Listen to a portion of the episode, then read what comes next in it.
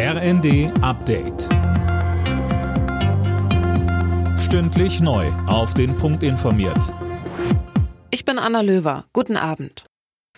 Die Züge bei der Bahn rollen schon am Montag wieder. Die GDL beendet ihren Streik vorzeitig, einen Tag früher als geplant. Bahn und Gewerkschaft sitzen in den kommenden Wochen wieder am Verhandlungstisch. Bahnsprecherin Anja Bröker. Für unsere Fahrgäste, aber auch für unsere Kundinnen und Kunden im Güterverkehr bedeutet das jetzt vor allem Planungssicherheit. Für unsere Mitarbeitenden bedeutet das aber auch die Aussicht auf eine baldige Lohnerhöhung. Und bis zum 3. März gilt eine Friedenspflicht. Das heißt keine weiteren Streiks bis zum 3. März.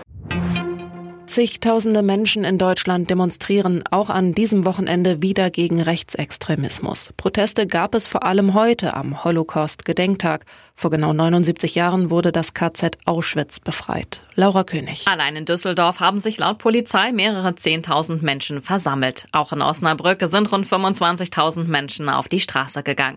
Verteidigungsminister Pistorius, früher Osnabrücker Oberbürgermeister, sagte dort, die Demokratie in Deutschland steht unter Druck. Die AfD wolle den Systemwechsel zurück in die dunklen Zeiten des Rassenwahns, der Diskriminierung, der Ungleichheit und des Unrechts. Das Bündnis Sarah Wagenknecht sitzt heute bei seinem ersten Parteitag in Berlin zusammen, unter anderem um den Vorstand zu wählen und sich auf die Europawahl vorzubereiten. Die neue Partei will unter anderem wieder mehr Entscheidungsgewalt für die Mitgliedstaaten.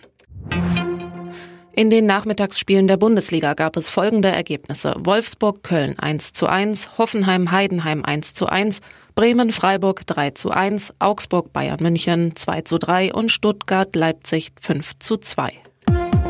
Alle Nachrichten auf rnd.de